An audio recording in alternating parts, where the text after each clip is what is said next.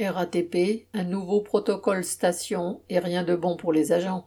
La RATP a présenté au syndicat un projet de protocole qui, s'il était entériné, entraînerait un nouveau recul des conditions de travail pour les quelques milliers d'agents de station que compte l'entreprise.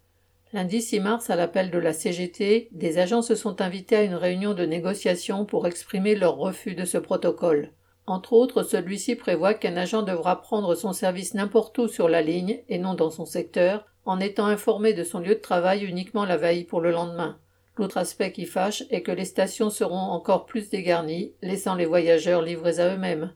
Les problèmes des salaires et de l'insécurité ont aussi été abordés. Une agente a fait remarquer que lorsqu'elle est entrée à la RATP, le salaire minimal en station était à 80% au-dessus du SMIC. Aujourd'hui, il ne dépasse que de 20%. Une autre témoignait que sur la ligne B du RER, il fallait subir les comportements de plus en plus agressifs des voyageurs, excédés par les retards à répétition. L'incurie de la direction a aussi été mise en cause. Des agents ont appris la mise en place du pass Nafigo Easy à la télévision. D'autres en ont eu connaissance par les voyageurs. En revanche, la direction sanctionne les agents pour un oui ou pour un non. Elle a recours à une société privée chargée de les fliquer par l'intermédiaire de entre guillemets voyageurs mystères.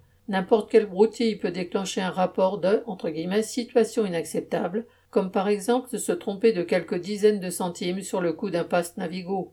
La seule entre guillemets, situation inacceptable est celle que les agents des stations vivent au jour le jour, et c'est cela qu'il faut changer.